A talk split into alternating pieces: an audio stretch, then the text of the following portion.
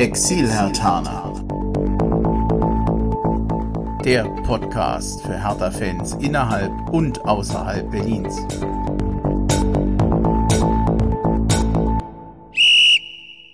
Ja, hallo Hertha-Fans in Berlin, in Brandenburg und weiter weg. Also, hallo Exil-Hertaner, ich bin Briemchen. Ich grüße euch zur 60. Folge des Exil-Hertaner Podcasts hier aus Hessen, hier aus dem Rhein-Main-Gebiet. Und natürlich freue ich mich, dass Hertha heute den Klassenerhalt geschafft hat. Noch mehr freue ich mich aber, dass der Dennis und der Daniel heute bei mir sind. Jungs, grüß euch. Grüß dich, Bremchen. Grüß dich, Bremchen, hallo. Ja, Schön hi. da zu sein. Ja, auf jeden Fall. Vielen Dank. Schön, dass ihr dabei seid. Ich habe jetzt überlegt, ob ich euch zuerst frage, wie es euch geht und was euch durch den Kopf geht. Oder, und das wäre die gemeinere Frage, ob ihr wisst, wann ihr zum letzten Mal beim Exilhartaner Podcast dabei wart. Aus dem Kopf. Das ist oh. eine gemeine Frage, eine Schätzfrage. Oh, das, ist das, ist witzig. Ich war ja letztens äh, beim Hertha-Quiz mit dabei und letzter. Also dachte ich, ich räche mich und jetzt mache ich das Quiz mal umgekehrt. Rat oh. mal. Daniel, hast du eine Ahnung? Ich war ja nur einmal mit dabei und das war Tipp Februar das war Februar 2020, aber oh. ich kann das, das genaue Datum weiß ich nicht. Das ist ja Streber, 23. Februar 2020, Folge 34. Da hast du dich übrigens auch vorgestellt. Und wer das nochmal anhören will, deshalb erwähne ich das nämlich nochmal, das machen wir nämlich jetzt heute nicht nochmal, der kann sich das nochmal anhören. Da stellt sich nämlich vor, man, ich kann ja nochmal verraten, du bist aus Pirna, man hört es noch ein bisschen, wunderschön bei Dresden gelegen, wir haben uns vorhin schon unter, drüber unterhalten. In der Zwischenzeit hatte übrigens der Dennis noch mal Zeit, ein bisschen zu überlegen, wann seine Folge war. Oh Gott, Schande. Ah, ich glaube sogar noch in den, 5, in den 40ern, oder? In den 40ern? Ja. Von 1940? Der, ja, natürlich. Nein, von den Episodennummern her. Nein, Folge nee? 50, 16. Dezember. Echt, war ich bei der 50? Stimmt, natürlich, da hast du ja quasi gefeiert, ja. Genau, genau, genau. Schande. Und äh, wer nochmal hören will, wie du dich vorgestellt hast, der hört sich an Folge 1. Yeah. Das hatten wir nämlich damals zusammen gemacht. Die Anfänge. Ja, denke ich immer noch dran. Was ich noch gerne erwähnen wollte, ist, ist diese Folge 50 die gewesen, wo wir die vielen Redewendungen mit Feuer hatten? Ja, schon. Ja. Mm, also da möchte ich heute eventuell, weiß ich nicht, ob mir kurzfristig noch was einfällt, so ein bisschen von weg weil eigentlich als Feuerwehrmann ist man ja dem Wasser irgendwie immer ein bisschen näher als dem Feuer. Also ein guter Wassermann, äh, ein guter Feuerwehrmann sollte eigentlich nah am Wasser gebaut sein. Oh, der hast aber jetzt hier, du, jetzt, jetzt, oh, jetzt gehst du ja wieder ab hier. Ich bringe jetzt aber nicht das Zitat von der Vorbesprechung, oder? Ähm, das überlasse ich dir. Ja, nein, ist schon richtig, aber wenn man Feuer bekämpfen will, muss man auch richtig wissen, wie es brennt. Und jetzt kommt Backdraft ja, wer es töten will, muss es lieben. Oh ja. Gut, jetzt, wie kriegen wir jetzt den, den Übergang zur Hertha BSC? Ja, die Hertha könnte ich auch manchmal im Fernseher kloppen und töten und trotzdem liebe ich sie, ja. Ja, naja, also heute, es war ja nur ein 0-0 und am Ende wahrscheinlich ein Spiel, wo man sagen kann, da wird sich in ein paar Wochen, in ein paar Monaten kein Mensch mehr dran erinnern können. Das Einzige, was wir davon mitnehmen, ist, Hertha hat den Klassenerhalt geschafft. Und das sogar am vorletzten Spieltag. Ich muss zugeben, ich habe ja keine Freude über den Verlauf der Saison, aber dass es immerhin am vorletzten Spieltag schon geregelt ist, dass wir die Klasse halten, ich bin schon froh drüber. Nichtsdestotrotz, hm, ja, so, hm, Daniel, wir hatten uns ja vorhin schon unterhalten, du hattest eben auch schon so gesagt, na ja, hm, Erleichterung und Freude ja, aber es ist nicht nur positiv, was, nicht nur Positives, was dir heute durch den Kopf geht. Willst du das nochmal erwähnen? Kriegst du es noch zusammen, was du gesagt hast? Es war auch ein bisschen Enttäuschung über den Saisonverlauf dabei, ne? Ja, das auf jeden Fall. Es ist natürlich, also die Erleichterung, muss ich sagen, die war heute wirklich enorm. Und ähm, aber es ist dann nach ein paar Minuten fängt man dann schon wieder an, drüber nachzudenken, wie das jetzt erstmal alles passiert ist, diese Saison und auch was jetzt noch auf uns zukommt, vielleicht in Zukunft. Ähm, ja, und dann wird man schon wieder ein bisschen nachdenklich und die Erleichterung lässt nach. Hm. Dennis, wie ist es bei dir? Ja, ähnlich. Ne? Die Erleichterung war da mit dem Abpfiff ne? und du siehst die Spieler jubeln und dann äh, sackt man zurück in die Couch, ja, sozusagen.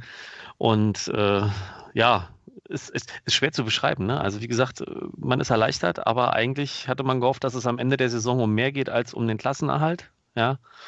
Und ähm, auch das Spiel war natürlich nicht befriedigend äh, vom unterm Strich-Ergebnis her, ja, aber ich hatte mir auch gehofft, dass er heute im letzten Heimspiel vielleicht noch mal ein bisschen mehr was reißen, aber gut, man muss auch sehen, wer spielen konnte und wer nicht. Und äh, ja, äh, ich habe versucht, meine Erwartungen zum Ende hin runterzuschrauben und äh, ja, der Rest, da kommen wir noch drauf. Ja, Erwartungen runterschrauben war heute auch notwendig. Wenn ich mir mal die Statistik angucke, mh, hm, Quelle war der Kicker, 1 zu 12 Torschüsse für Köln. 105 zu 108 Kilometer für äh, Laufleistung für Köln. Zweikampfquote nicht ganz so eindeutig, 48 zu 52 Prozent für Köln und 41 zu 59 Prozent Ballbesitz für Köln. Also, mh, jetzt war das am Ende 0-0. Müssen wir eigentlich von Glück reden, dass wir dieses Ding nicht verloren haben? Jein. Sind wir nicht ein ganz schönes Risiko hier gelaufen? Ich glaube, ich glaube, es ging nicht mehr, wenn ich schon mal direkt draufspringe. Und ich finde immer dieses reine Torschussstatistik.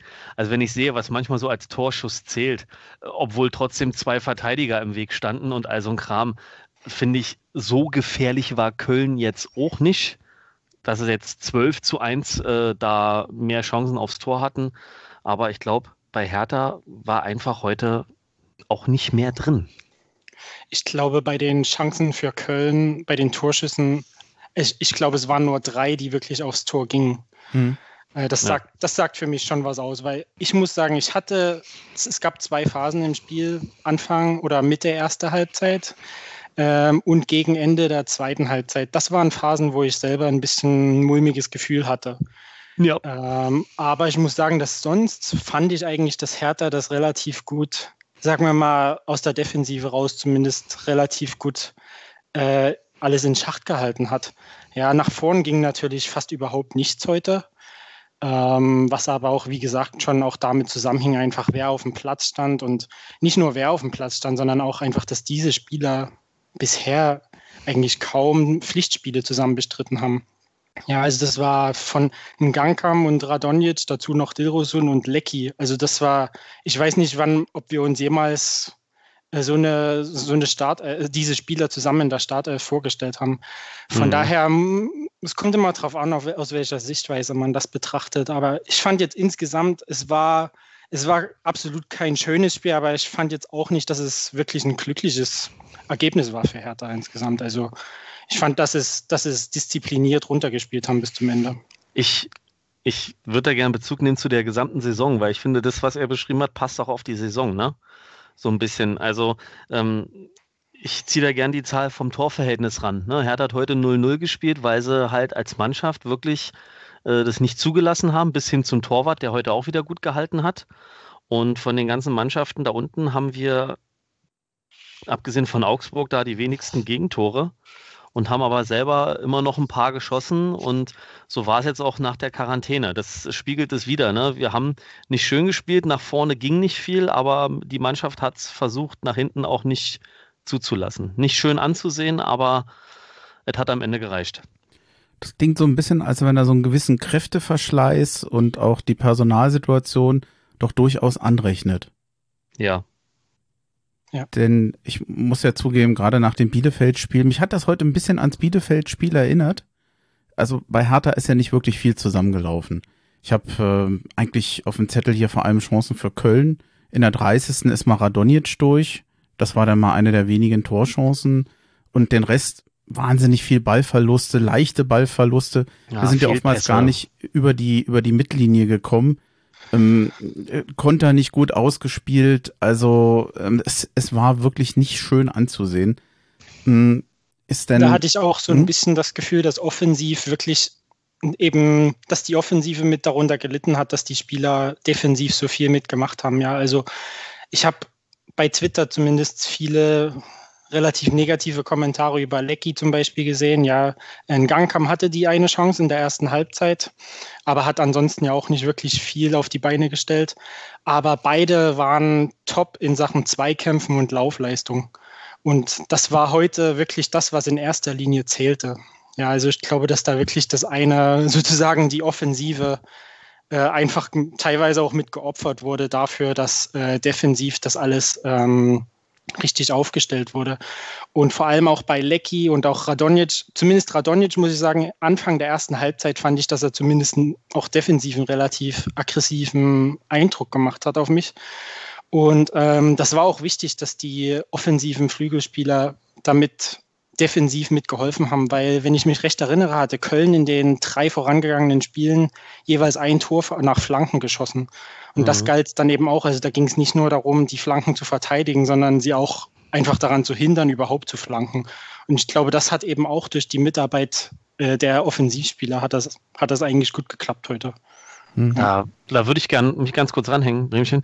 Das, ich fand nämlich heute am Anfang, dachte ich so, oh, Hertha geht gut körperlich zur Sache, was ich eigentlich auch gut fand gegen Köln, dass sie den so ein bisschen den Schneid auf, abkaufen wollten, auch gerade auf den Außen. Das hat Daniel wunderbar gesagt, ne, dass also auch Lecky und Radonjic da viel gemacht haben und deshalb hattest du wirklich keine Verbindung. Mittelfeld und Abwehr haben geackert und da vorne liefen dann Dilrosun und ein Gangkam irgendwie rum das hat darunter dann halt gelitten.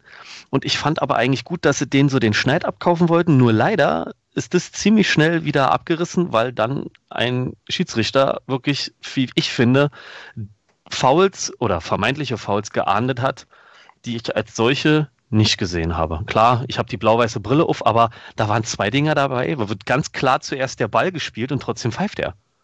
Und das sind Dinger, die nehmen dann auch einer Mannschaft, ob du das als Trainer willst oder nicht, natürlich dann den Schwung raus, auch wenn du die Vorgabe hast, Jungs, wir müssen den ein bisschen auf die Füße stehen.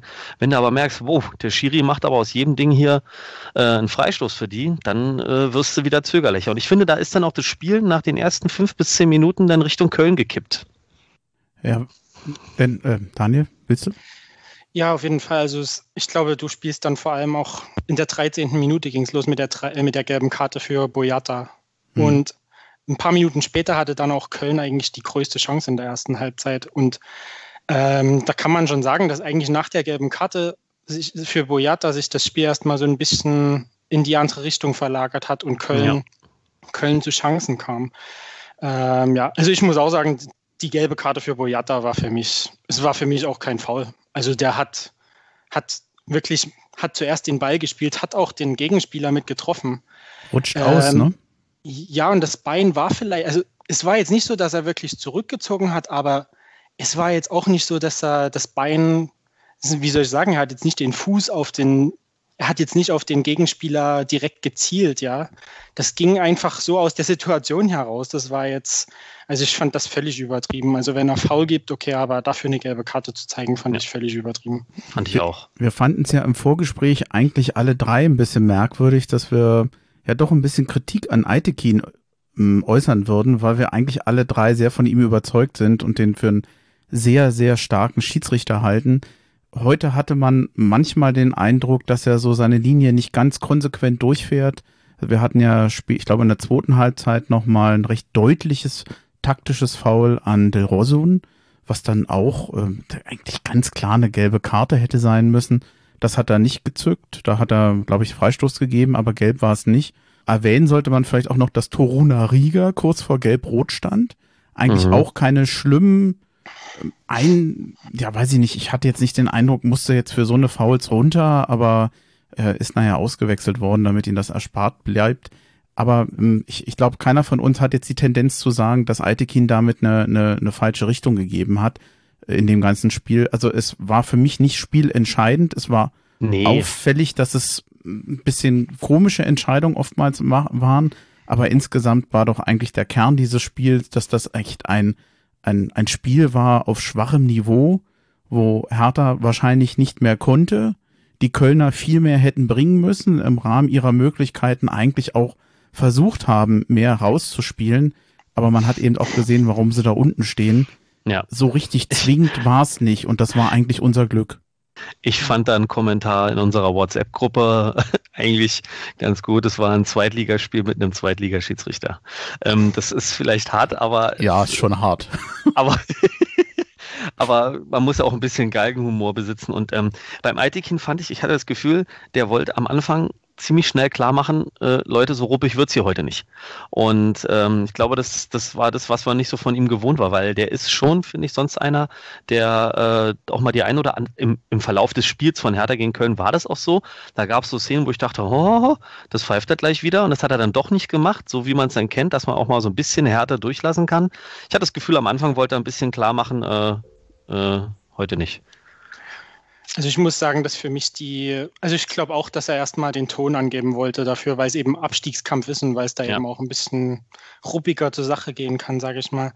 Ähm, ja, also ich muss sagen, dass dann auch die, muss ich aber auch fairerweise sagen, für mich war auch die erste gelbe Karte für Köln keine. Ich hätte dann kein, keine gelbe Karte gegeben für äh, Skiri, war das? Ich hoffe, ich spreche das richtig aus. Ja, Skiri, glaube ich. Und dann äh, Torunariga, da muss ich auch sagen, da hat der Kommentator gesagt, also er hat, da muss ich sagen, er hat natürlich nicht einen Ball getroffen. Ja, er hat dann Gegenspieler wirklich ähm, umgehauen, aber man hat in der, in der Zeitlupe eigentlich gesehen, dass er, dass er auch wirklich weggerutscht ist.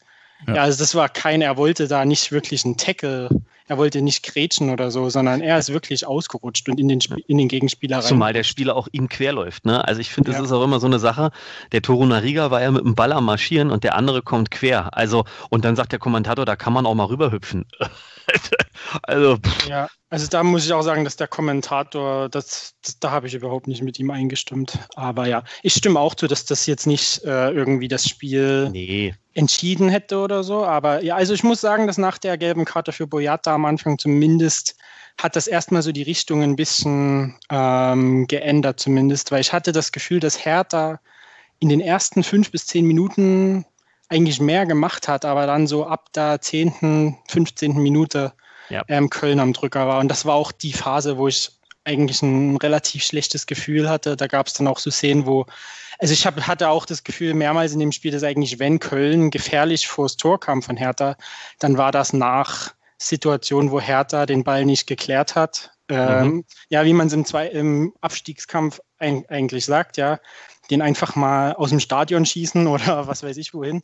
Aber wo sie dann eben versucht, ja, wo sie dann eben versucht haben, das mit, äh, mit Kurzpässen zu machen. Ich glaube, Alderete war das vor allem. Oh, der ähm, eine Fehlpass. Das war wirklich, der macht manchmal die unfassbarsten Sachen dort ähm, am eigenen Strafraum, aber dann spielt da ein Pass aus zwei Metern genau vor den, vor den Gegenspieler. Also das war ja, das waren so Situationen, die mir, äh, wo ich das Gefühl hatte, dass Hertha da mit, mit sowas eigentlich Köln noch ein bisschen geholfen hat, ins Spiel zu kommen, ja. Ich, es klingt vielleicht komisch, aber insgesamt, gerade auch angesichts der Wetterbedingungen, die in Berlin herrschten, fand ich dieses ganze Spiel, Achtung, Redewendung, das Ganze war ein ziemlicher Schlag ins Wasser. Denn das weiß ich nicht. Also wir, wir unterhalten uns ja jetzt recht engagiert über ein Spiel, von dem man ehrlich sein muss. Ja. Wir haben eigentlich nicht viel, über das wir reden können, oder? Bin ich jetzt zu gemein? Nee. Also was mir zu dem einfällt, wo du jetzt mit dem Regen kommst, ist, dass man aufgrund dessen, dass im Stadion keine Sau ist, dass du sogar den Regen aufs Dach hast prasseln hören, ja? Hm. ja. Es sind auch, und ich finde, es sind auch ständig auch Spiele ausgerutscht, gerade am Anfang bei Hertha. Ja, ja, ist euch das auch aufgefallen? Ja, schon. Und es war so, das war so eine ganz komische Sequenz da in der innerhalb von fünf Minuten zuerst hast du den Regen aufs Dach trommeln gehört. Dann kam die und dann Sonne. kam die Sonne raus. Das war so. Und dann habe ich wieder so dieses. Dann, da habe ich mich wirklich, ähm, da habe ich mir so gewünscht, im Olympiastadion zu sein. Also, ja. das, weil das sind so das Olympiastadion, wenn so die Sonne reinscheint von der Seite, das ist doch, das ist immer so eine schöne, so eine schöne Aussicht, oder? Ich hätte ja noch einen. Ach, ja. Die Spieler wurden heute buchstäblich ins kalte Wasser geschmissen. Oh. Na, dann, dann höchstens die, höchstens die Debütanten heute, weil ja nochmal einer, die, äh, die ähm, na, zum ersten Mal in der Bundesliga gespielt hat. Ja. Das stimmt, ja. Das, da, da, äh, warte, jetzt muss ich noch mal gucken. Winkler. Den Bogen, Winkler, genau, Winkler war das. Finde ich Wink auch gut. Es ist so typisch Dardai, dass dann auch so einer heute da zum ersten Mal spielen darf und so. Michel Brink kam ja recht früh, an 67. Ja. Spielt das ist auch wieder übrigens, gut gemacht ziemlich cool. Das Einzige, was natürlich noch ist, er ist immer noch ein schlanker Jugendspieler. Es gab zwei, drei äh, Situationen, da hatte ich den Eindruck, du musst ihn einfach nur umhauen, indem du ihn umrennst. Mhm. Der ist ja noch nicht so stämmig. Aber ähm, der hat, wie ich finde, schon wieder, wie gegen Gelsenkirchen, extrem kaltschnäuzig gespielt. Ich meine, das war jetzt nicht ein Riesenspiel insgesamt von Hertha oder von ihm, aber wenn ich dran denke, das war jetzt sein zweites Spiel Ja. Boah, das war aber mal äh, eine coole so, Vorstellung, wie Dardai eigentlich. Das war eigentlich so, so, so Kleinigkeiten, die jetzt vielleicht nicht spielentscheidend waren, aber genau, er hat da schon wirklich eine, eine, eine, Ruhe und eine Sicherheit am Ball, wo du sagst, ach, guck mal hier, was da, da ein Spieler von Hertha machen kann. Ja, also ich, man hat nicht gemerkt, dass das das erste, zweite Spiel äh, von dem ist. Also der fühlte sich wohl wie ein Fisch im Wasser. Oh. Was mich gewundert hat, um ehrlich zu sein, also ich hatte jetzt wirklich gedacht, dass wir jetzt oh. mal äh, Rädern zu sehen bekommen in der Situation. Aber er hat ja jetzt heute auch wieder nicht gespielt. Im Kader war er, oder? Im Kader war er. Zumal er auch in einem Interview gesagt hat, naja, vielleicht, äh, wenn ich ihn bringe und er mit seiner Wut im Bauch, kann er vielleicht was auf dem Platz reißen. Also er weiß, dass er natürlich unzufrieden ist äh, und alles. Aber anscheinend ist er von ihm in der Lage nicht überzeugt, dass er so eine Ruhe auf dem Platz hat, wie halt äh, ein Winkler oder Michelbrink, ja. Ja, stimmt. Der also war jetzt, also ich habe jetzt gerade geschaut, Rädern war das letzte Mal im Januar im Kader. Mhm. Also das ist, er ist auch erst 20 und man, mhm. man weiß halt nicht, was da vor sich geht. Aber da, ich hatte schon damit gerechnet, um ehrlich zu sein, dass wir ihn mal spielen sehen, jetzt das zumindest für ein paar Minuten. Angesichts der Personalsituation ist es tatsächlich erstaunlich, dass wir ihn heute nicht gesehen haben.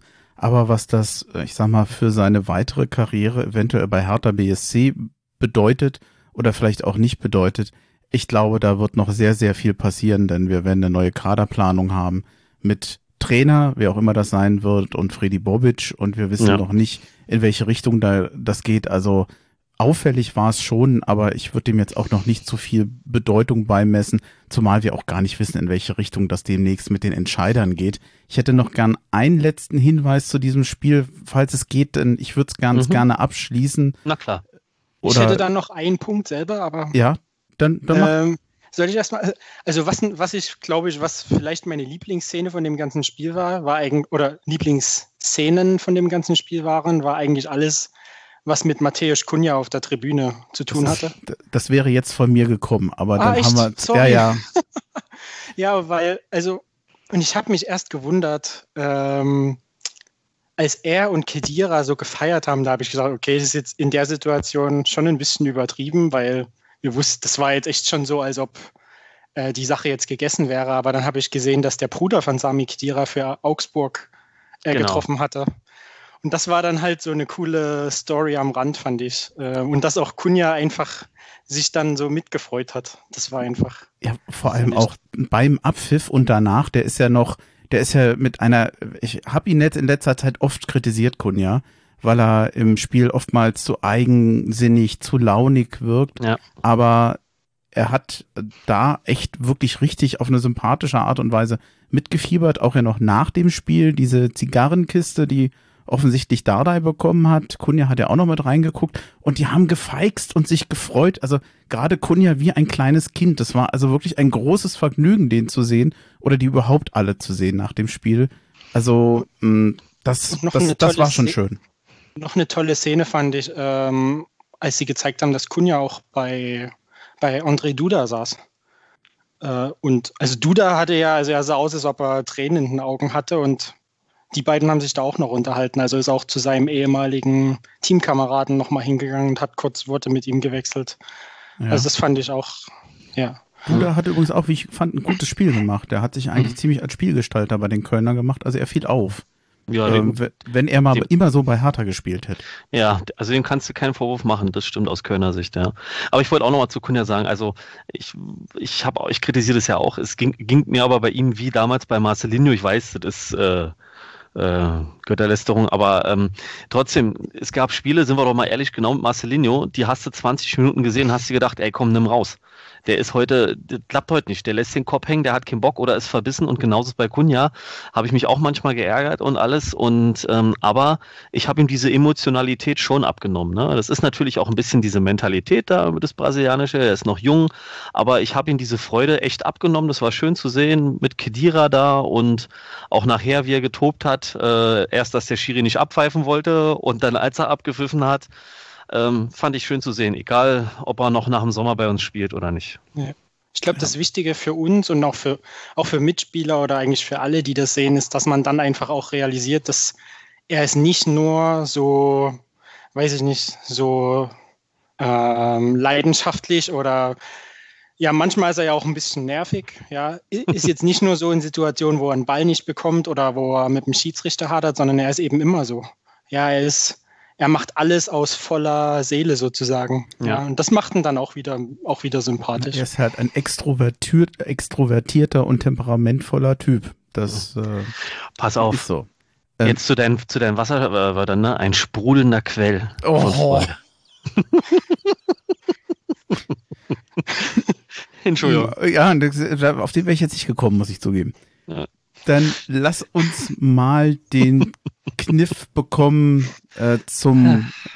Dann, dann war es das aber, ne? Dann würde ich mich ganz gerne zum Nachrichtenticker kommen, wenn ihr einverstanden seid. Ja, du hattest ja vorhin kurz gefragt, welche Spieler für uns wichtig waren, aber das will ich jetzt gar nicht zu sehr aussehen. Ich fand, Spolo war wieder super safe. Die Dinger, die auf ihn kamen, das will ich nur erwähnen. Das ist wirklich auffällig, wie der eigentlich positiv aus dieser Quarantäne kam. Und Askasiba hat echt geackert. Das war das, was ich noch da loswerden wollte zu dem Spiel. Okay. Dann okay. jetzt aber zum Nachrichtenticker, ja? Bitte, mach. Okay. Geht los. Der Nachrichtenticker. Was ist seit der letzten Folge passiert? Ja, es sind nur drei Dinge, die ich nochmal schnell aufgeschrieben habe. Einfach der Formhalter, weil ich ja fast drei Wochen Pause gemacht hatte. Jetzt mal von der Folge am Mittwoch abgesehen mit dem Robert, da haben wir das aber ganz bewusst rausgelassen. Mittwoch ist ja noch nicht so lange her. Ist übrigens noch eine Hörempfehlung, die ich gerne nochmal nachreichen will. Da hatten wir ja vor allem uns zum Spiel gegen Gelsenkirchen unterhalten. Wer das noch hören möchte, ich glaube, es sind gut 30 Minuten. Das ist nicht so lang, kann man gerne tun. Nachrichtenticker. Hm, ihr habt es wahrscheinlich mitbekommen, aber der Form halber will ich noch erwähnen. Am 5.5 beziehungsweise seit dem 5.5. ist Jens Lehmann nicht mehr im Aufsichtsrat der Hertha BSC GmbH und Co. KGAA. Er wurde von Tenor abberufen, nachdem er, und das durfte ja allseits bekannt sein, in einem eher peinlichen WhatsApp-Kommentar Dennis Aogo als Quotenschwarzen bezeichnet hatte und dazu ist dann auch schon alles gesagt. Am 10.5. Martin Dardai hat, Martin Dardai hat seinen Vertrag bei Hertha BSC bis 2025 verlängert. Ich denke mal, da freut sich auch jeder drüber der, sein Vater ist ja immer sauer, ähm, wenn sein Sohn immer so als Trainersohn bezeichnet wird, weil er sagt, der macht das vor allem mit Leistung, hört immer auf mit Trainersohn. Er hat recht, er ist nämlich wirklich richtig cool und ich finde, Martin Dardai ist eine der großen Freuden in dieser Saison bei Hertha BSC. Jetzt hätte ich beinahe gesagt, Blut ist dicker als Wasser. Da hätten wir auch noch einen gehabt. Aber Okay, am 13.05., das ist jetzt noch nicht ganz so lange her, Torwart Rune Jahrstein hat seinen auslaufenden Vertrag bis 2023 verlängert. Ich will noch ein Zitat von Arne Friedrich ranhängen. Rune ist ein wichtiger Bestandteil unserer Mannschaft. Nicht nur auf dem Platz, sondern auch abseits. Bei, mit seiner Erfahrung und seinem Stellenwert im Team ist er extrem wichtig für uns. Deshalb freuen wir uns, dass er uns erhalten bleibt. Mein erster Gedanke war natürlich, naja gut, aber das, ob er das noch als Stammtorhüter sein wird oder welch, was seine Rolle sein wird, da bin ich mir nicht so sicher. Daniel, du hattest gesagt, du hattest dazu noch was rausgesucht. Ja, genau. Also ich hatte die Nachricht im Kicker gelesen und ähm, das habe ich mir noch mal kurz rausgeschrieben. Ähm, Sie haben da eben auch äh, Dardai zitiert und Dardai hat eben in Bezug darauf gesagt, Alex ist die Nummer eins, ihm gehört die Zukunft. Also kann ich mir schon vorstellen, dass das ähm, ja, dass das, dass da alle miteinander sich einig sind sozusagen und, und Jahrstein das bewusst ist, dass er wahrscheinlich ähm, der Ersatztorhüter sein wird. Ich habe ich hab da auch sowas gelesen. Das hat er Dada sogar schon gesagt, als er Jahrstein damals reingeholt hat. Da hat er ja schon gesagt, Schwolo gehört die Zukunft, aber er braucht den jetzt halt wegen der Erfahrung. Und vielleicht war diese Pause auch für Schwolo das, was er jetzt gebraucht hat. Ne? Keine Ahnung. Das ist natürlich jetzt gut aufgegangen. Und ich habe auch irgendwo was gelesen, kann jetzt leider keine Quelle sagen, wo halt war, dass man sich geeinigt hat, dass er da äh, hinter Schwolo Platz nimmt. Und ich glaube, diese Sache, was auch der Arne Friedrich da sagt, das ist genau das, was jetzt bei diesem Unbruch unter Labadia schiefgegangen ist. Da ist keine von diesen, keiner von diesen erfahrenen Spielern im Kader geblieben, der mal den ein oder anderen jungen Spieler an die Hand nehmen kann, wenn der mal irgendwie austickt. Weißt du? Ich meine, wer Achsenspieler. Ja, genau, diese Achsenspieler. Jeder, der mal Teamsport gemacht hat, kennt so eine Leute. Du hast einen Frischling, der stegt über die Stränge und dann kommt der eine Erfahrene, nimmt den mal zur Brust und sagt mal, pass mal auf, entweder erst in dem oder in dem anderen Ton. Und ich glaube, der Jahrstein ist genauso einer, den du behalten willst. Und es scheint ja für ihn auch in Ordnung zu sein. Es wirkte von Anfang an so, dass er noch vorhat, in Berlin zu bleiben mit der Familie. Und äh, ja, ich finde es gut. Ja. Ja. Dann wäre es das auch schon zum Nachrichtenticker. Dann würde ich gerne, wenn ihr einverstanden seid, zu dem meines Erachtens eigentlich schwierigsten, aber auch aktuellsten Thema kommen. Denn eigentlich, es klang ja jetzt schon ein paar Mal an, nämlich wir sind jetzt zwar mit dem Klassenerhalt für den Moment zufrieden, weil wir echt fürchten mussten, in die zweite Liga abzusteigen. Insgesamt ist natürlich aber die Entwicklung der letzten zwei Jahre bei Hertha BSC eine sportliche Katastrophe. Und ja, ich denke jetzt schon so langsam an die Mitgliederversammlung und so, ich, ich weiß nicht, ob das jetzt ein guter Einstieg ist, aber für mich ist schon die Frage, was, ob uns der Verein nicht ein deutliches Zeichen schuldet oder die Verantwortlichen beim Verein, dass man jetzt aus den Fehlern, die begangen wurde, gelernt hat, dass man sie identifiziert hat und dass man konkret versucht, daran zu arbeiten. Ähm, ich weiß nicht, wie es euch geht, aber was wären denn für euch so die Punkte, wo ihr sagen würdet, da hat Hertha völlig falsch gelegen, da müssen sie was tun oder da haben sie vielleicht was getan. Also man muss ja sagen, nach zwei Jahren zunächst nicht verbessert und jetzt gegen den Abstieg na, gekämpft und jetzt äh, kämpfen sie gegen den Abstieg. Nach den Investitionen, die getätigt werden, das ist ja eigentlich eine Bankrotterklärung. Was fällt euch so als erstes ein? Von mir aus auch aus dem Bauch. Also wenn ich drüber nachdenke, ähm, für mich der Punkt, wo alles in die falsche Richtung ging, war, diese, war der, wo man sich von Dardai getrennt hat. Ähm, das war der Punkt, wo man gesagt hat, die Mannschaft ist zwar relativ gesichert in der, in der Tabelle, man möchte aber ähm, trotzdem, man möchte versuchen, mit jemand anders einen Schritt weiter zu gehen oder einen Schritt vorwärts zu machen. Und ähm, man hat damals einfach diese Kontinuität und die Stabilität, die Dardai der Mannschaft beigebracht hat, überhaupt nicht zu schätzen gewusst. Diese Entscheidung, sich von Dardai zu trennen, oder ob das nun einvernehmlich war oder nicht, das spielt jetzt auch keine Rolle mehr. Aber dass es dazu gekommen ist, ähm, das war natürlich jetzt noch nicht der Punkt, wo man hätte sagen, also wo alles schon in die falsche Richtung ging, aber dann eben die Entscheidungen, die dann danach kamen, ja, dass man dann Czovic angestellt hat, das alles hat eigentlich, das hat eigentlich eins nach dem anderen ins Rollen gebracht. Und ähm, insgesamt, wenn man sich dann noch alles anschaut, was in den letzten zwei Jahren dann noch so passiert ist, ja, mit unserem Feuerwehrmann ähm, Bruno Labbadia, das hat vielleicht zuerst ganz gut geklappt, aber dann die Kaderplanung auch zur neuen Saison. Vorsicht, wir haben hier zwei Feuerwehrmänner. ja, und dann war eben die, ähm, die gesamte Kaderplanung, das war dann eben auch schon wieder ein Schritt in die falsche Richtung. Und da ist eben die eine Person, die dort immer mit im Spiel war, war eben Michael Preetz. Ja. ja, darum war das für mich schon der erste wirklich wichtige Schritt, war, sich von Michael Preetz zu trennen. Ähm, und für mich ist das schon, also ich weiß jetzt nicht, um ehrlich zu sein, ich erwarte jetzt nicht besonders viel Neues von der Mitgliederversammlung. Ähm, ich finde, dass schon Riesenschritte gemacht wurden jetzt im letzten halben Jahr. Ähm, und ich muss auch sagen, ich bin es langsam leid. Äh, ich, ich, bin das Gerede leid sozusagen. Ja, ich will keine Versprechen mehr hören oder keine Ausreden oder Erklärungen. Ich will jetzt wirklich sehen, dass, dass wirklich ein Schritt vorwärts gemacht wird. Ja, ja aber ich denke, dass mit den Leuten, die jetzt ähm, dazukommen und auch eben damit, dass Arne Friedrich, ich weiß jetzt nicht, ob er bleibt oder nicht, aber auch mit Carsten Schmidt, da haben sie zumindest schon mal einen guten Grundstein gelegt dafür, dass das jetzt äh, wirklich mal in die richtige Richtung gehen kann mit Hertha. Ich hoffe, ich habe jetzt nicht alles. Nein, nein, nein, nein. Alles weggenommen. Der, der nee, Dennis nee. kann immer reden. Das ist wirklich eine Stärke von ihm. Leg los, ja. Dennis. Ja, das ist auch jobbedingt. Ja, ähm, nee, ich bin da. Redest wie ein Wasserfall. Oh. Mit Hochdruck. Oh. Du bist quasi der Aquaman ja, hier. C-Rohrredner. ja. ja, manchmal brauchst du Überzeugungsarbeit im Rettungsdienst. Nee, gut, also ähm, ja, ich, ich bin da voll bei Daniel. Ne? Also, wenn man mal so guckt, ähm, wie es bei Hertha lief, bevor der Einstieg kam von Windhorst, und dann haben Leute auf einmal Optionen bekommen, mit denen sie, wie man im Nachhinein feststellen musste, nicht, überhaupt nicht umgehen, umgehen konnten. konnten.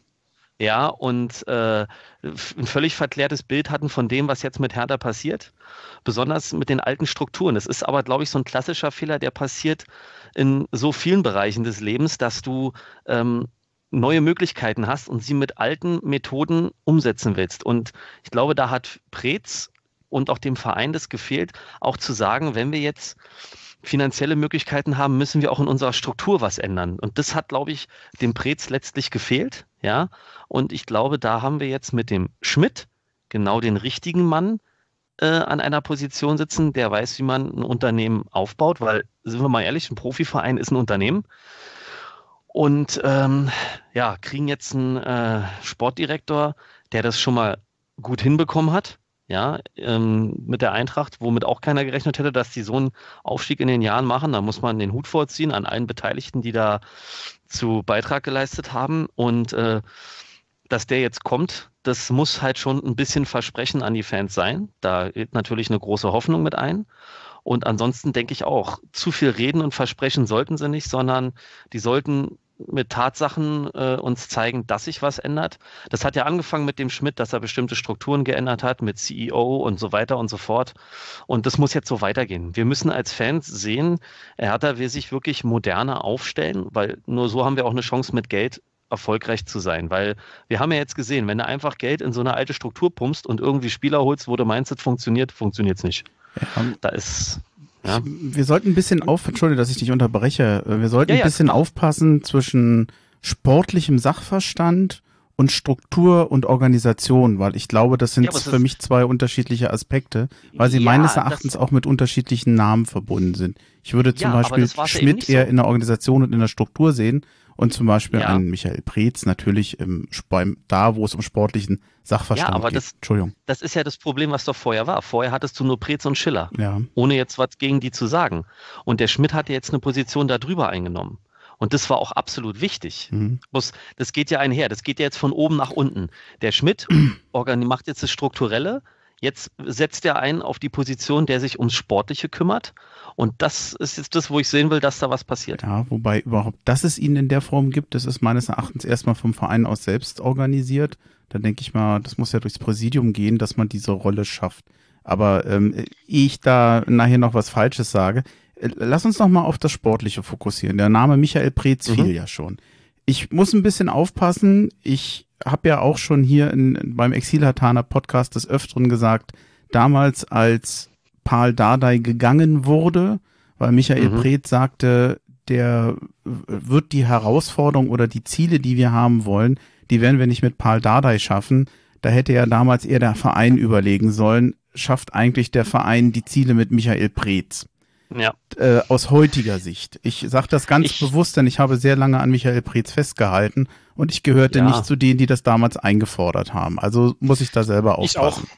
Du, ich, ich habe auch lange an Preetz festgehalten. Das haben wir ja hier auch schon öfter gehabt. Aber was ich schon immer gesagt hatte und was ich extrem wichtig fand, ist, dass Dada in seiner ersten Amtsperiode als Trainer am Stück immer wieder darauf hingewiesen hat, auch in Interviews.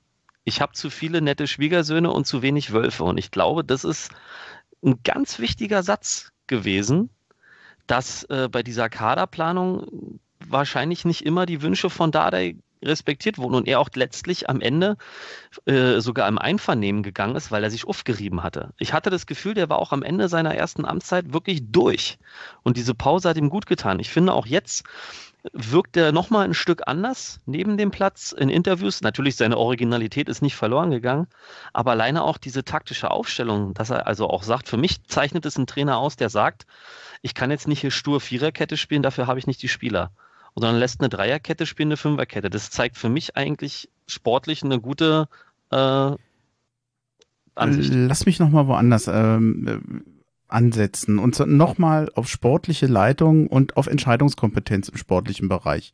Die, dazu gehört erstmal Kaderplanung. Da ist ein Trainer mit mhm. dabei und da war in der Vergangenheit natürlich Michael Preetz führend. Normalerweise hat das ja eigentlich Michael Preetz gemacht oder für uns Fans oder aus unserer Sicht führend Michael Preetz dann wahrscheinlich mit einem Stab dabei, der macht das ja auch nicht alleine. Typischerweise ist ein Trainer mit dabei.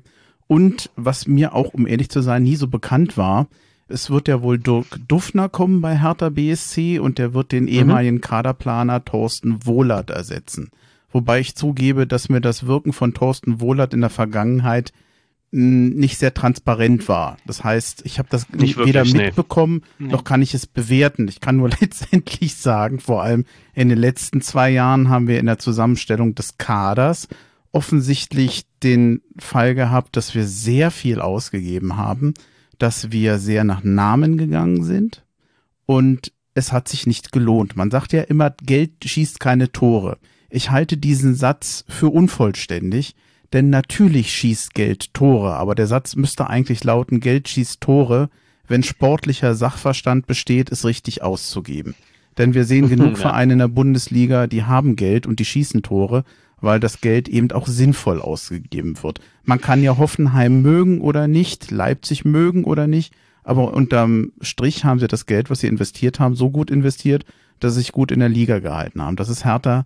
Ha- Hertha hatte da ein Problem. Jetzt haben wir mit Freddy Bobic meines Erachtens einen der Moment akut, aktuell besten Männer für diesen Job, glaube ich, den man hätte bekommen können. Man wird sehen, ob Dirk Duffner das besser macht als Thorsten Wohlert. Also den, man stellt um. Ich glaube, wir alle würden uns im Moment wünschen, dass Arne Friedrich dem Verein erhalten bleibt. Vor allem, ich weiß nicht, wegen seiner Eigenschaft als Kaderplaner, aber vor allem wegen der wirklich offenen, sympathischen Art und Weise, wie er den Verein nach außen vertritt und für ihn kommuniziert. Gerade in der Quarantäne fand ich das angenehm und ich muss sagen, ich bin wirklich sehr angenehm von ihm überrascht, wie sehr er sich um die Fans kümmert. Jetzt ähm, wäre die Frage, ich weiß halt nicht, ob über das hinaus Hertha noch viel mehr machen kann. Da fehlt mir so ein bisschen der Einblick. Aber ich finde die Tendenz, die bei diesen Entscheidungen ist, ja durchaus, Hertha stellt sich da neu auf. Das würde jetzt eher bei mir ankommen. Würdet ihr das teilen? Oder habt ihr einen anderen Eindruck? Stellt, stellt, stellt sich neu auf in. Also zumindest bei den Entscheidern und bei den Planern. Was die Ja. jetzt tun, die nächste Entscheidung wäre meines Erachtens für mich, dass bestätigt wird, bleibt der Trainer, bleibt das Trainergespann, Genau. gehen die Das ist auch ein Punkt. und Ja, wenn das ist auch ein Punkt auf. Sorry. und, und wenn äh, wird äh, der bestehende Trainer oder der neue natürlich den, den Kader neu planen, da muss ich Kaffeesatzleserei machen, da habe ich keine Ahnung, was auf uns zukommt, aber ich würde mal vermuten, dass das die nächsten Schritte sind, die bei Hertha dann anstehen. Leider ja sehr spät, weil wir wissen ja jetzt erst, dass wir die Klasse halten. Ja, aber das ist für mich eigentlich einer von den Punkten, die ich vorhin erwähnt habe, eben, dass man vorher auch diese Stabilität mit Dardai und die Kontinuität nicht zu schätzen gewusst hat. Mhm. Das ist für mich eine Sache, die unbedingt bedacht werden muss, Ja. weil Dardai und sein Team, äh, wenn Arne Friedrich da auch mit dazu gehört, dann ja auch, ähm, die haben das jetzt so geschafft, diese Mannschaft zu stabilisieren und da wirklich eine auf, auf Englisch, im amerikanischen Sport sagen sie immer von, reden sie immer von Culture, dass sie jetzt so eine Kultur oder wie sagt man, äh, eine Identität in dem Team wirklich Spirit. installiert haben, genau diesen Team Spirit installiert haben. Ich hoffe, dass das nicht unterschätzt wird und ich hoffe nicht, dass man jetzt schon wieder da sitzt und bei Hertha davon redet, dass man nächste Saison in den Europacup muss. Weil das Mhm. ist für mich, wäre schon für mich schon wieder ein Schritt zu viel. Und das war auch das damals, wo man gesagt hat, ja, mit Dardai, ob man da jetzt, wir wissen jetzt nicht, ob der der richtige Mann ist, um den nächsten Schritt zu gehen. Und dann hat man aber Jovic äh, den Job gegeben, wo die meisten von uns, glaube ich, schon nach den ersten paar Interviews, die er gegeben hat, sich schon so die Frage gestellt haben, hm, ob der jetzt dafür geeignet ist, das müssen wir auch erst noch sehen. Und es hat sich dann eben rausgestellt, dass das nicht war. Darum, um ehrlich zu sein, ist jetzt für mich Hertha die Chance, äh, auch wenn das jetzt ein komplett anderes Management sein wird, ist für mich jetzt die Chance, wirklich zu sagen, okay, wir stabilisieren das jetzt erstmal. Wir versuchen die Spieler, die wir jetzt haben und die wir behalten wollen, äh, die sind jetzt, die haben jetzt was erreicht mit diesem Trainer. Der hat es jetzt geschafft, aus den letzten, ich glaube, es sind jetzt aus zehn Spielen, haben sie nur eins verloren. Ähm, waren, glaube ich, in den ja. letzten fünf bis zehn Spielen die fünftbeste Mannschaft in der Liga von der Punkteausbeute her. Ja, also das ist auf jeden Fall für mich schon viel wert und ich, ich finde einfach, dass Dardai das jetzt verdient hat, ähm, auch mit einem besseren Kader, als er vorher zur Verfügung hatte und auch wenn da jetzt nochmal Geld reingepumpt wird in die Mannschaft. Ich finde wirklich, er hat das verdient, da jetzt ähm, Ja. ähm, das weiterzuführen und die Mannschaft in die nächste Saison zu nehmen. Das sage ich jetzt nicht nur, weil ich Dardai-Fan bin, sondern einfach, weil ich wirklich den Eindruck habe, dass er jetzt hier was geschafft hat. Ja, Zusammen wenn mit das seinem wieder Team gleich abreißt, ne? ne, ist nicht gut, ja. Ja, Ähm, ich finde das ein Riesenfehler, wenn man jetzt wieder sagt, okay, wir haben jetzt hier den und den Trainer zur Verfügung. Darum, ja, mit dem schaffen wir es vielleicht. Aber wir haben es ja gesehen, ja, egal was Hertha gemacht hat in den letzten zwei Jahren, es ist alles irgendwie den Bach runtergegangen. Und ähm, jetzt ist Dadai wieder da und er hat, hat jetzt im Prinzip die Situation gerettet am Ende. Also wenn das kein Zeichen ist, dann weiß ich auch nicht mehr. Ich will mich da mal direkt dranhängen. Ich ähm, denke auch, jetzt diesen Cut wieder zu machen und gleich wieder so Ansprüche zu gelten und die müssen gar nicht vom Verein kommen, die kommen dann natürlich sofort von außen. Und welchen Trainer willst du denn jetzt holen? Eben gerade durch diese zwei Jahre. Ich denke eher, dass auch der Bobic ich, ich würde gern Mäuschen spielen, was dem jetzt äh, durch den Kopf geht und beziehungsweise wann die sich jetzt das erste Mal alle treffen und besprechen. Ein Arne Friedrich geht ja da auch ganz entspannt ran und sagt, äh, ist offen für mich, ne? Und auch ein Dardate, glaube ich, ist da keiner, der da jetzt sagt, äh, ich muss unbedingt der Cheftrainer bleiben, aber wenn er es darf, wird das bestimmt auch gerne machen. Und ja, ich sehe das wie Daniel. Ich denke, das wäre das falsche Zeichen, da jetzt wieder so einen Schnitt zu machen, was das Sportliche angeht im Trainings, äh, Trainerbereich sondern eher ähm, jetzt äh, zumindest dieses, diese nächste Saison dem Team Dardai da noch zu lassen. Ja, und dann kann der Bobic äh, sich das angucken und auch in Ruhe vielleicht einen Plan für die nächsten Jahre entwickeln. Ich weiß nicht, wie, wie krass der drauf ist, was der schon alles in seiner Schublade für Hertha vorbereitet hat. Keine Ahnung, ja. Aber ähm, ich weiß, es gibt viele, die sagen, mit Dardai werden wir nicht. Es gibt aber auch viele, die sagen, wenn einer Hertha ist, dann er. Dann gibt es die, die sagen, wir brauchen kein Hertha-Blut, wir brauchen Erfolg. Oh, also ähm, für, für mich ist der wichtigste Punkt wirklich, dass wir jetzt, also ich muss sagen, dass ich damals auch nicht das Gefühl hatte, dass also ich würde, ich hätte jetzt nicht von vornherein gesagt, dass es die falsche Lösung war, Dadai, äh, sich von Dadai zu trennen damals. Mhm. Ähm, sondern es war mehr das, was darauf folgte, ja. Man hätte daraus auch was Positives machen können, ja, aber klar. das ist eben nicht geworden. Aber jetzt in dieser Situation, nachdem man jetzt wieder ähm, so fürchten musste bis zum vorletzten Spieltag um den Klassenerhalt. Ähm, man kann jetzt einfach nicht in die nächste Saison gehen und wieder von Europacup anfangen. Nee. Das ist. Ich, und wie du schon sagst, der Dada hat es auch verdient, weil guck dir mal, mit dieser Truppe, die so schlecht zusammengestellt war, die überhaupt nicht als Mannschaft funktioniert hat, hat er das jetzt durchgewirkt. Und ich sage bewusst gewirkt, weil es, es war eine Qual und es hat auch heute keinen Spaß gemacht. Aber mhm. er hat es geschafft, dass es funktioniert. Und mehr konnten wir jetzt erstmal nicht erwarten. Es gab ja mhm. welche, die haben gedacht, jetzt ist ein neuer Trainer da, ob das jetzt nur da ist oder nicht, jetzt äh, schmeißen wir den Bock um. Nee, mir war klar, so wie das alles gelaufen ist, wie willst du da innerhalb von so kurzer Zeit äh, eine schlagfähige Truppe in dem Sinne zusammenkriegen, sondern er hat sich auf das äh, konzentriert, was wichtig war. Nicht völlig auseinanderzufallen, nicht äh, dem Gegner alles zu überlassen und sondern das irgendwie zu schaffen. Und das ist das, was für mich zählt. Und da hat er auch verdient, vielleicht jetzt mal mit einem anderen Ansprechpartner bei der Kaderplanung das nächste Jahr zu planen. Ich würde es ihm auch gönnen. Ich würde gerne nochmal auf diesen anderen Teil kommen, nämlich auf, ich sag mal, Organisation, Struktur und Außendarstellung des Vereins. Mhm. Auch da muss man ja sagen, ja, gibt es bestimmte Themen, die ich jetzt, äh, sorry, wenn ich das zum wiederholten Mal wahrscheinlich erwähne, wo man auch sagen muss, dass sich da Hertha nicht mit Ruhm bekleckert hat. Ich habe es halt schon ein paar Mal erwähnt, aber es wird ja leider auch nicht besser. Die Stadionplanung, das, was in den letzten zwei Jahren da passiert ist, durch blau-weißes Stadion ist da zwar Schwung reingekommen, aber da muss man sagen, da hat äh, die Kommunikation mit den, ja, wie sagt man so schön, mit den Stakeholdern, das, was der Verein da gemacht hat, wirklich überhaupt nicht funktioniert. Man versucht das jetzt wieder irgendwie auszuloten oder da wieder Struktur reinzubekommen und die Leute abzuholen. Aber ich bin mir sehr sicher, dass mit einem Carsten Schmidt sowas in dieser Form nicht wieder passieren wird. Wir hatten es eben schon mal kurz erwähnt. Die Art und Weise, wie Lars Windhorst mh, hm, kommuniziert hat und wie dann der Verein mit Lars Windhorst kommuniziert hat, das war manchmal sehr ja, man hat da eigentlich gegeneinander gesprochen, aber nicht miteinander. Wenig miteinander kommuniziert. Es hieß ja dann immer, Lars Windhorst redet für sich, nicht für uns.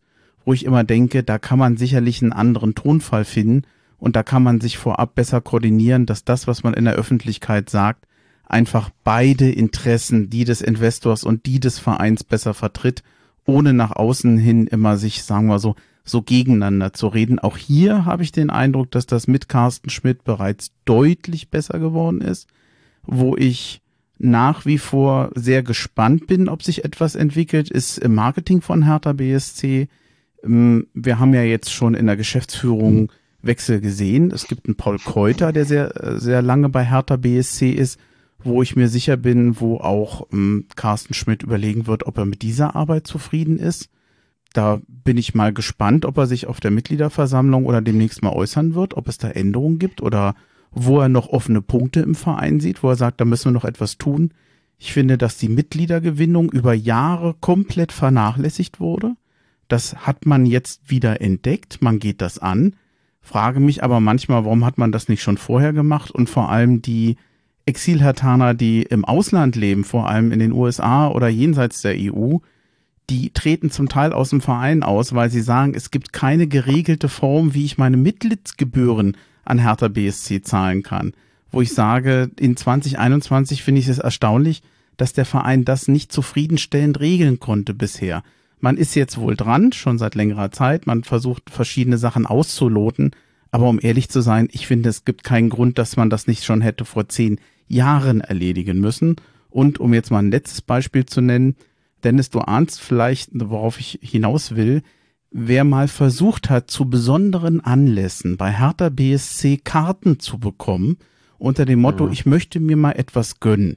Also ich habe sowas ähnliches erlebt, als mein Vater 75 Jahre alt wurde. Ich dachte, das ist mal ein Tag, da setzen wir uns nicht auf die Haupttribüne für 60 oder 70 Euro, da hole ich mir auch mal eine teure Karte irgendwo äh, im, ähm, ja, wie, was ist das, in diesen, in diesen Logen und dachte, da gibst du halt auch mal mehr aus entweder habe ich falsch geguckt, aber ich war, hatte plötzlich eine Preisspanne, Haupttribüne, entweder bei 70 Euro, was ja auch schon nicht wenig ist, oder angefangen bei 350 Euro in der Loge.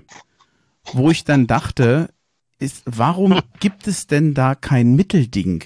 Warum ja. kann ein Hertha-Mitglied zu einem runden Geburtstag oder wenn der Vater einen runden Geburtstag hat, nicht ja. ein Angebot bekommen, wo man sagen kann, ich irgendwo in einer Preislage dazwischen, wo man sagt, ich bin mal bereit, vielleicht auch mal mehr auszugeben, aber ich möchte bitte ja. doch nicht bei 350 Euro pro Ticket landen. Äh, ich dachte noch, ich habe gesehen, 350 Euro für einen Zehnertisch, da meinte ich, ach, das geht ja eigentlich für zehn Leute, bis ich dann mitgekriegt habe, nee, nee, das ist pro Person. Pro Person. ja, ja, ich habe, ja. man muss da aufpassen. Du kennst die Geschichte, wo ich mal eingefrorene Brombeeren kaufen wollte? Nee. Da dachte ich, ach Mensch, die sind recht günstig, aber EP, was ist denn EP? Und da dachte ich, ach so, eine eingepackt. Na logisch sind die eingepackt. Ja, Einzelpreis. Ich, ich bin froh, dass ich es nicht bestellt habe. Weil ich hätte sonst eine Europalette bestellt, tiefgefrorene Brombeeren. und die hätte ich in meiner Eisfach niemals. Da muss ich auf einer Großhandelsseite gelandet sein und ich wollte mir privat für einen Cocktail mal ein paar tiefgefrorene Brombeeren bestellen. Das wäre ein enormer Cocktail gewesen, wenn ich eine Europalette gehabt hätte. Also, Brombeergate bei Hertha ich, ich hatte schon so ein gutes, so ein unkomisches, so ein ungutes Gefühl und dachte, nee, das lässt du mal lieber sein. Ah, sorry, jetzt habe ich sehr groß ausgeholt. Ähm, Macht nichts, aber ich kann dazu das sagen, weißt du, ob du deshalb mich angesprochen hast, wo mein Vater seinen 60. Ja, hatte. natürlich.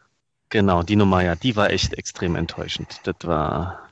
Soll ich das noch kurz resümieren? Kann, ja, meine Frau. Kannst du? Mein, meine Frau hat sich darum gekümmert, ne? mein Vater hat 60. Geburtstag und hat da äh, rausgesucht hier äh, auf, die, auf der Internetseite von Hertha, glaube ich, Fankontakt, hat da eine E-Mail geschrieben und hat da äh, halt wirklich, weil sie ja von den Erzählungen von mir mein Vater das weiß, wie lange mein Vater schon zu Hertha geht und äh, dass er in den 70ern immer dabei war und so weiter. Also hat er richtig erzählt und dass ich immer noch, obwohl ich in Frankfurt bin, mit hingehe und all so ein Kram und jetzt die Enkelkinder und hat wirklich sich da Mühe gegeben.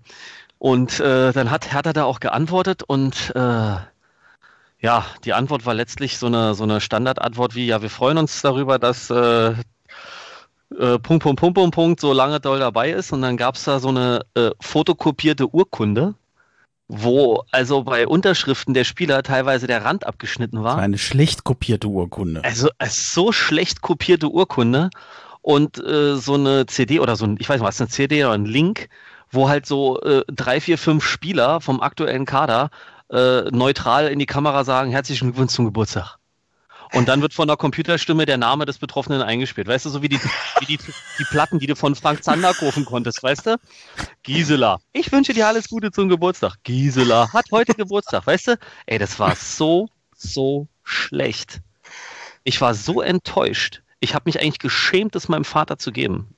Ja, muss ich ganz ehrlich sagen. Beispiel war Wasser auf deine Mühlen. Ja, ja, genau. Das war wirklich Wasser auf meine. Äh, ich krieg gerade wieder Blutdruck. Nee, also.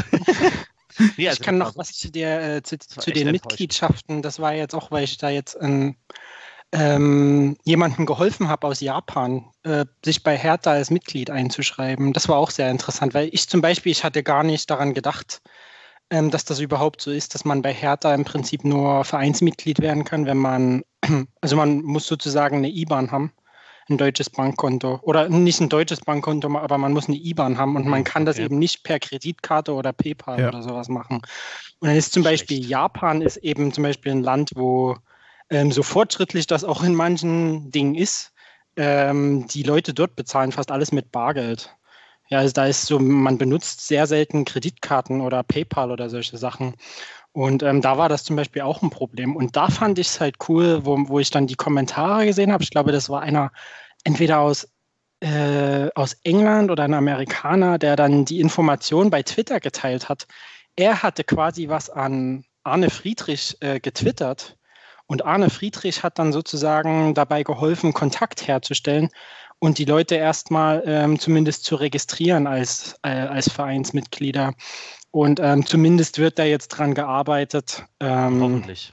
dass dann auch sozusagen eine Bezahlmöglichkeit dann besteht ähm, für Leute, die zum Beispiel eben, wie gesagt, mit Kreditkarte zahlen möchten. Aber ich muss auch dazu sagen, dass das so, also es ist für mich auch so eine Sache, was ich oft bei Hertha mich gewundert habe, ist, dass auf der einen Seite fand ich es immer gut, dass sie versucht haben, Leute, ähm, sagen wir mal so, die Jobs zu geben, die wirklich von Hertha kommen, ja, die einen Hintergrund bei, die, die Hertha, die Hertha Spieler waren früher oder die irgendwas mit dem Verein schon zu tun hatten äh, in der Vergangenheit. Aber manchmal finde ich auch, dass, das, dass man dabei eben versäumt, auch ein bisschen sozusagen, wie sagt man, in Englisch sagen sie immer so, out of the box äh, zu mhm. schauen. Ja, outside the box. box ja.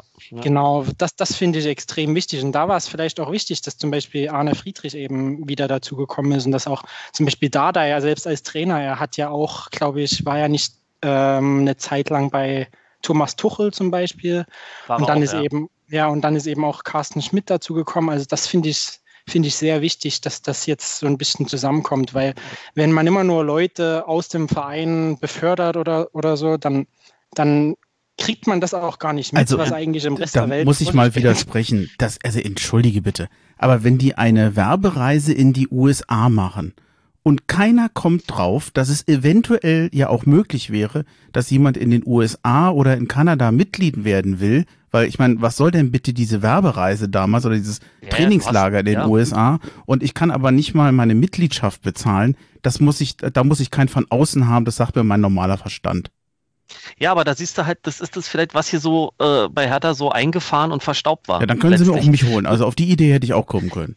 Ja, aber Bremchen, ich, ich, ich bin ja prinzipiell vollkommen bei dir, aber das ist halt immer so, wenn du Systeme hast oder Strukturen, die einfach irgendwie so funktionieren, da, da fehlt dann auch das. Und da ist es manchmal gut, wenn einer von außen reinkommt. Ich bin prinzipiell vollkommen bei dir, aber diese Beobachtung, die du machst und was du kritisierst, das ist nicht nur bei Hertha passiert, das ist schon bei anderen Firmen passiert, wo man sich im Nachhinein sagt, die wären nicht bankrott gegangen, wenn die damals den Zahn der Zeit erkannt, äh, den, äh, ach, du weißt schon. Ja. wenn es erkannt.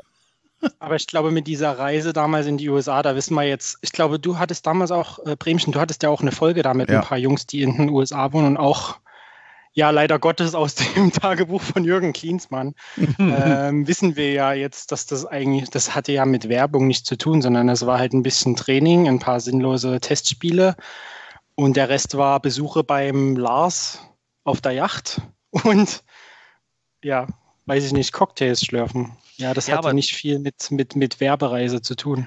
Aber Bremchen hat, glaube ich, schon, dass da der Schmidt und auch der Bobic die richtigen sind, um solche Dinge zu ändern. Und der Arne Friedrich ist halt die geile Kombination.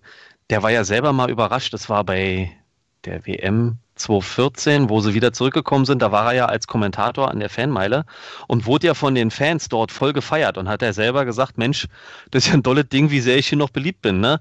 Das, äh, der war halt wirklich mal weg auch aus Deutschland weg und ich glaube, das war echt gut. Der ist ja da, was das angeht, echt vernetzt mit seiner Hilfsorganisation und alles. Und ich glaube, diesen Blickwinkel bringt er da gerade gut ein. Und ich wollte auch nochmal sagen, ich fand das also auch toll, wie nah er an der Mannschaft war. Das ist ja immer so ein Satz, der gerne genommen wird, ne? Der Manager ist nah an der Mannschaft, er ist mit in der Kabine. Ja, ich glaube, der Pretz war auch ein paar Mal in der Kabine. Aber ich habe mir das letztlich so vorgestellt, jetzt so im Nachhinein, weißt du, das ist wie, wenn so ähm, der, der Rektor in die Klasse kommt und alles auf einmal, ach du Scheiße. Und dann wird hm. ruhig und gerade gesessen, ja.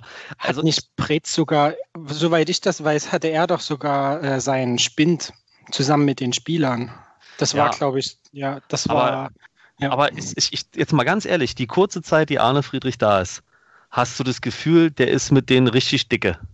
Ja. Und trotzdem, aber, auf, aber trotzdem mit einer gewissen äh, Professionalität.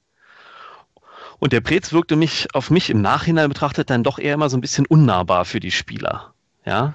Nicht nur für die Spieler, sondern auch einfach, ich habe das zu Bremsen am Telefon gesagt am Freitag, wenn Arne Friedrich vor den Spielen äh, ein Interview gibt bei Sky, da hast du das Gefühl, der ist auf alles vorbereitet. Die, die Antworten kommen, als ob der die sich ja. vorher auf einem Zettel vorbereitet hätte, als ob der die Fragen schon kannte. Ja, das, ja da wird, ja, und, und das ist auch, das ist so eigentlich das ganze Auftreten von Arne Friedrich ist so positiv. Und da, man hat wirklich das Gefühl, äh, es ist schon fast beruhigend, wenn er spricht. Ja, das ist jetzt bei, bei Preetz war es dann zum Ende hin schon so, ja, okay, jetzt redet der, lassen wir. Und dann, ja, da wollte ich schon gar nicht mehr so richtig zuhören, aber jetzt. Aber bei, Arne, bei, bei, Friedrich hörst du zu, ja? Ja, ja, ja das geht mir Ja, auch und das ist, äh, und das ist halt auch so, natürlich ist das auch wieder, ja, wenn da jetzt wenn er jetzt bleibt und am Ende geht es auch wieder in die falsche Richtung, dann habe ich wahrscheinlich dann noch wieder ein anderes Gefühl. Aber jetzt einfach der Unterschied zwischen von Preetz zu Friedrich ist so enorm. Ja, ich hatte mir das lange Zeit bei Michael Preetz, habe ich auch gedacht, ja, es könnte besser sein, aber es könnte auch schlimmer sein. Also ja. einigen wir uns darauf mit Friedrich, hier und jetzt wartet genau der Richtige. Ja. Was das langfristig wird, müssen wir sehen. Aber hier und jetzt war der vielleicht genau der richtige. Zu dem Mitglied. Da bin ich, ich, ich bin auch bei Arne Friedrich, bin ich auch so gespannt ähm, über die Zukunft wie bei, wie bei Paul Dardai. Ja. Weil ich mich einfach frage, was, ob er überhaupt, ob Arne Friedrich selber überhaupt bleiben will. Ja, das war ja auch, das wusste, das weiß man ja auch noch nicht, was seine eigenen Pläne ja, sind. Aber da würde ich mich jetzt ja. nicht verlieren drin, weil wir wissen es halt nicht. Ja. Wir müssen diese Entscheidung abwarten. Zu Bobic vielleicht noch den Hinweis, weil du es eben meintest, das macht der Bobic, äh, Dennis, das macht der Bobic schon mit den Mitgliedergebühren. Ähm, ich glaube, da wird er gar nichts mit zu tun haben, weil er sich nur aufs Sportliche äh, konzentriert. Der wird da niemand das Wasser abgraben. Oh. Jo, aber das trotzdem, trotzdem greift es ja ineinander. Erst mal, sorry. Schade, dass die Leute ja. jetzt nur hören und nicht ja, sehen, wie du gerade die Arme hochnimmst und jubelst. dass ich irgendwann mit diesem doofen Wortspiel irgendwann mal das fast zum Überlaufen bringe. Oh. Jetzt hast du noch Öl ins Feuer gegossen. Ja. Pass auf, das war der Tropfen auf dem, der stete Tropfen ja. auf dem Hochstein. Oh mein Gott. Oh, jetzt, jetzt haben wir aber, uns, aber jetzt, müsste, jetzt haben wir, glaube ich, nicht mehr viel. Ich will mich jetzt gar nicht auf die Person. Jetzt sind alle fest. Dämme gebrochen. oh, gut. Genau, jetzt möchte ich gekommen. Unter. Ja. Ja, Nein, also nochmal, ich will mich jetzt nicht auf Bobic als denjenigen festlegen, der sich genau darum kümmert. Aber ich glaube, die gesamte Personalstruktur in diesem Bereich, diese Änderung, das ist meine Hoffnung, dass sich dann eben genau diese Dinge ändern, die du angesprochen hast. Dass Hertha da ein bisschen nahbarer wird, eben halt auch für dieser, das, ich glaube, das war für, für die richtigen Schock mit der Mitgliederzahl mit Union. Weißt du? Und das, also auch für Hertha-Fans war das natürlich so dieses, oh Gott, jetzt haben die sogar mehr Mitglieder wie wir, ne? Also, und ich glaube, das ist auch eine Sache, die dem Schmidt nicht geschmeckt hat.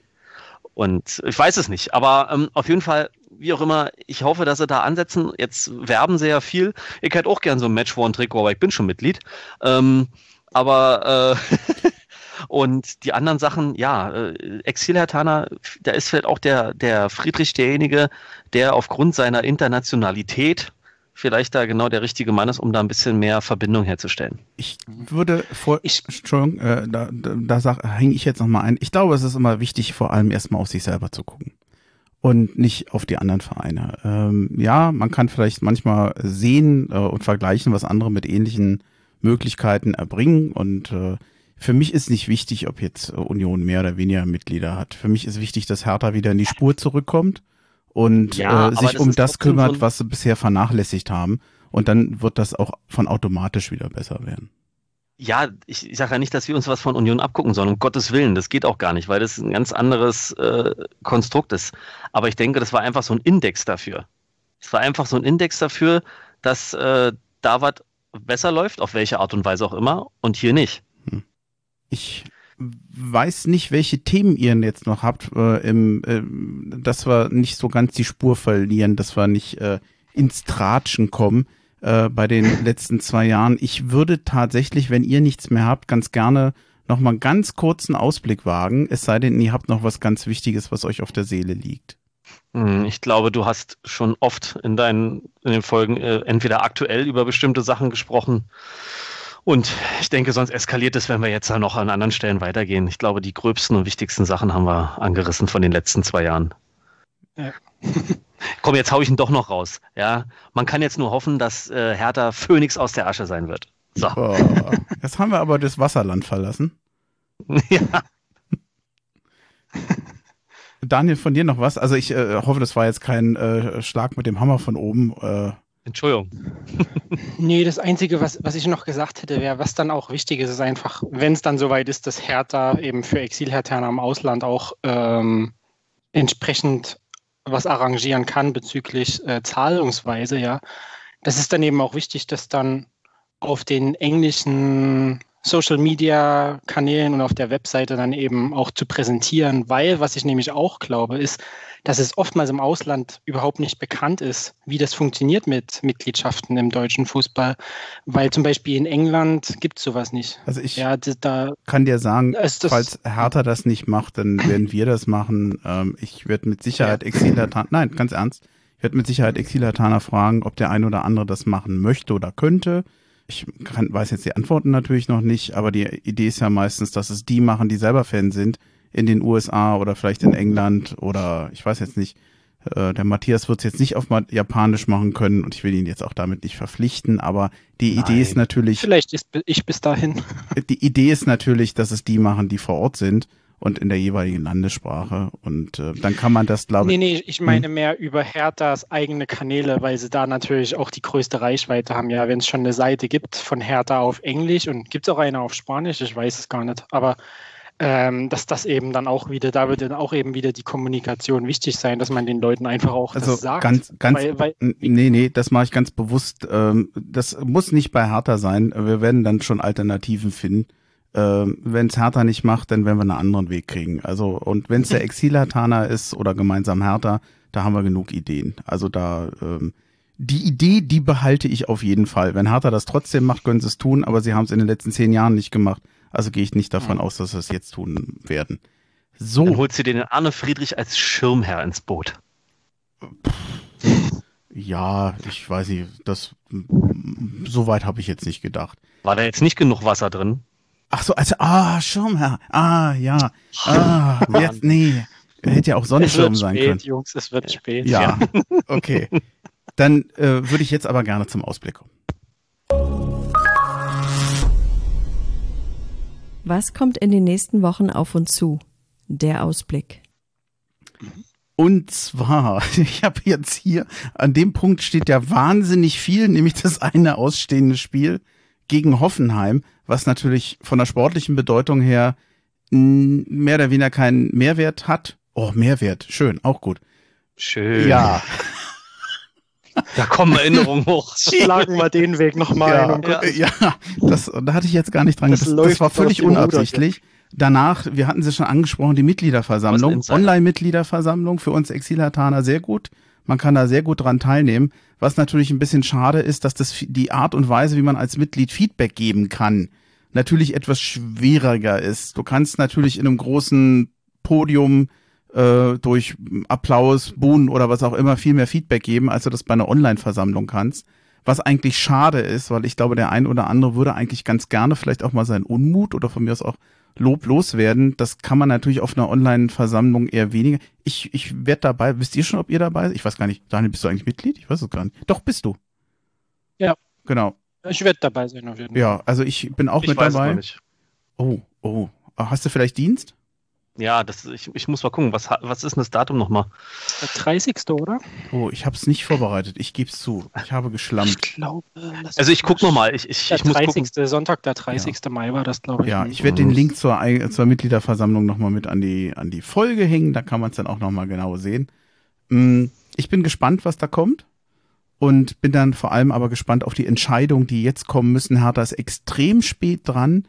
Dieser späte Klassenerhalt, der hat ja doppelt Folgen. Man kann sehr spät den Kader planen. Man wusste ja nicht mal für welche Liga. Und ein leider trauriger Nebeneffekt, jedenfalls befürchte ich das, wer als Spieler bei Hertha BSC höhere Ansprüche hatte und vielleicht mal Europapokal oder äh, Champions League spielen will, ja, oder der wird wahrscheinlich bei Hertha im nächsten Jahr da nichts reißen können. Äh, mal gucken, ob das ein Grund sein wird für den einen oder anderen Spieler zu gehen. Kunja wurde ja eben schon erwähnt, natürlich möglich, dass er dann das als Grund nimmt zu gehen. Also das hilft natürlich dem Verein nicht, aber da würde ich sagen, mh, da warten wir erstmal die Entscheidung und die Fakten ab. Denn das Dumme ist, wir wissen, wir haben im Moment keine Fakten. Wir haben nur Dardai und Jahrstein als Vertragsverlängerung. Da können wir was Ja. sagen. Wir wissen den Trainer nicht, wir wissen die Kaderplanung noch nicht. Das muss man nochmal bewerten, wenn es soweit ist. Mm, Man kann sich was wünschen, man kann was erwarten, aber letztendlich ist da ganz viel Kaffeesatzleserei dabei. Und da würde ich Oder mich was ganz heute auch sehr trennen. beliebt ist, man kann eine Meinung haben. Ist ja auch sehr beliebt heutzutage. Ja, zum Beispiel. Äh, sorry, jetzt habe ich, jetzt mal ich habe sein. euch jetzt den Ausblick so ein bisschen abgenommen oder ähm, ja, euch gar nicht so viel Raum da gelassen. Nehmt's mir bitte nicht übel. Äh, oder Bisschen. habt ihr noch Aspekte, wo ihr sagen würdet, ähm, nee, da ist noch was, da kommt noch mehr oder was euch noch dazu einfällt? Ich, also für das Spiel habe ich nur einen Wunsch. Ich hoffe, das wird nicht wieder so ein 4 oder 5-1. Auch wenn es nicht mehr relevant ist. Aber ich wünsche mir einfach auch wie Dardai, dass man das jetzt nicht einfach so, äh, so herschenkt, sondern dass da, ja, Unsere üb Einige- übliche Saisonende-Niederlage, meinst du? ja, das würde ich mir gerne ersparen. Ja, das ist, auch wenn es nicht relevant ist, aber es wäre was für die Seele, wenn das Spiel vielleicht nicht so kacke ausgeht. Das ist so mein Wunsch für den letzten Spieltag. Und ansonsten die Aussichten, ja, man kann sehr gespannt sein, wann die ersten Meldungen mit Fakten denn auftauchen. Ja, also ich bin auch, ich, ich freue mich, um ehrlich zu sein, momentan einfach nur darüber, dass das Spiel, äh, dass wir das Spiel nächste Woche nicht gewinnen müssen. Ja. Oder überhaupt keine Punkte mehr brauchen. Ich will natürlich trotzdem, dass Hertha gewinnt, aber ich hatte so diese, diese Erinnerung damals an das 3 zu 1 zu Hause gegen Hoffenheim, als es um, für Hertha noch darum ging, sich auf den Relegationsplatz zu retten. Ich glaube 2011, was für mich das extremste Stadionerlebnis aller Zeiten war bisher. Mhm. Und ich bin einfach nur froh, dass es jetzt, dass wir es jetzt geschafft haben. Und ja, ich meine, ja, ich hoffe, dass es noch ein positives Ergebnis gibt nächste Woche, aber ich muss auch sagen, dass jetzt mit den ganzen Verletzungen und ich, ich glaube jetzt nicht, dass man, dass man zu viel erwarten können, um ehrlich zu sein. Ich Nö, hoffe, dass es ein schönes Spiel wird, besser als heute zumindest. Hier so ein versöhnliches Unentschieden, wo die Talente auch vielleicht nochmal spielen könnten, wäre für mich schon okay. So, und Das war das Spiel, wo Raphael zum Schluss ganz aufs leere Tor gegangen ist und das 3-1 gemacht haben und alle im Publikum völlig ausgerastet sind, ne? Mhm. Das Ja, und das 3-1. war auch so, das ist für mich so ein typisches Beispiel, weil jetzt auch äh, in den letzten Wochen wurde oft so gesagt, wenn man mit Blick auf den Spielplan, ja, Schalke, Hoffenheim, für die geht es um nichts mehr. Das sind Spiele, ja, die werden jetzt nicht so rangehen wie eine Mannschaft, für die es noch um eine Platzierung geht oder so. Aber am Ende läuft es nicht immer so, ja. Also für Hoffenheim ging es damals nämlich auch um nichts mehr. Zugegeben, die hatten Markus Babbel als Trainer, der hat wahrscheinlich auf jeden Fall noch im Sinn gehabt, Hertha da in die zweite Liga zu schießen. Aber trotzdem, das, das war für mich so ein Beispiel. Und wir haben es ja heute auch gesehen. Ähm, Schalke hat heute gegen Frankfurt gewonnen. 4-3. Ja, da ging es für Frankfurt um extrem viel, für Schalke Ja. um nichts mehr. Und trotzdem. Also darum, ich bin einfach wirklich, das, die Erleichterung ist bei mir immer noch extrem groß jetzt gerade. Dann hätte ich noch Und, ja. eine Abschlussfrage. Wie sollen wir um Gottes Willen den, diese Folge heute benennen? Ich habe was, weil ich wollte nämlich noch was sagen. Okay. Ich wurde, als das klar wurde, dass Hertha in die Quarantäne muss, gab es hier so einige, die mir gerne mit so einem zynischen Kommentar gesagt haben, naja, jetzt ist vorbei und äh, zweite Liga, Hertha ist dabei, wurde mir zugesungen und all so ein Kram. Und da bin ich voll bei Dardai, ne? Alle haben uns abgeschrieben oder zumindest viele, ja. Und äh, deshalb, das ist der einzige Grund, warum ich auch so ein bisschen stolz bin, dass sie das eben gepackt haben. Und für mich ist das wirklich so totgesagte Leben länger. Okay. Ja, ist nichts mit Wasser, sorry. Ja. totgesagte Schwimmen länger. Ich habe keine Ahnung. Kannst auch sagen, das Boot, das, das Boot Hertha fließt weiter auf dem Bundesligafluss. Oh. So. Ja, okay. Das, da, da, das besprechen wir nachher nochmal. und, und Mikrofon-Drop. Ja, stimmt. Ich glaube, ich glaub, wir sind durch, ne, für heute. Ich bin definitiv durch jetzt. Ja, ich muss, ich bin. Ist anstrengend, so lange zu reden. Nö, ich muss nur auf Toilette. Ach so, okay. Das waren Details, die wollte ich eigentlich nicht hören. Aber Das ist ja nur was ganz Normales. Entschuldigung mal bitte. ja. Nö, du weißt, reden, lange reden ist für mich kein Problem. Aber jetzt haben wir den Wasserbezug wieder. Ja, genau. Okay, ich danke euch fürs Mitmachen, auch nach längerer Zeit. Hat sich auch recht spontan ergeben, gerade beim Daniel, aber äh, umso netter, dass das geklappt hat. Und äh, ja, vielen Dank, hat Spaß gemacht heute. Auf jeden Fall. Daniel war cool. Ja, auf jeden Fall hat mich auch gefreut. Ja. Vielen Dank nochmal, dass ich dabei sein durfte. Ja, und hey, wir haben zu danken. Und Ja, äh, Bremchen, wie immer, war mir ein Vergnügen. ja, dann war's das, glaube ich, für heute. Und ich würde sagen, bleibt gesund und Haruhi. Haho, hey. Aho, hey.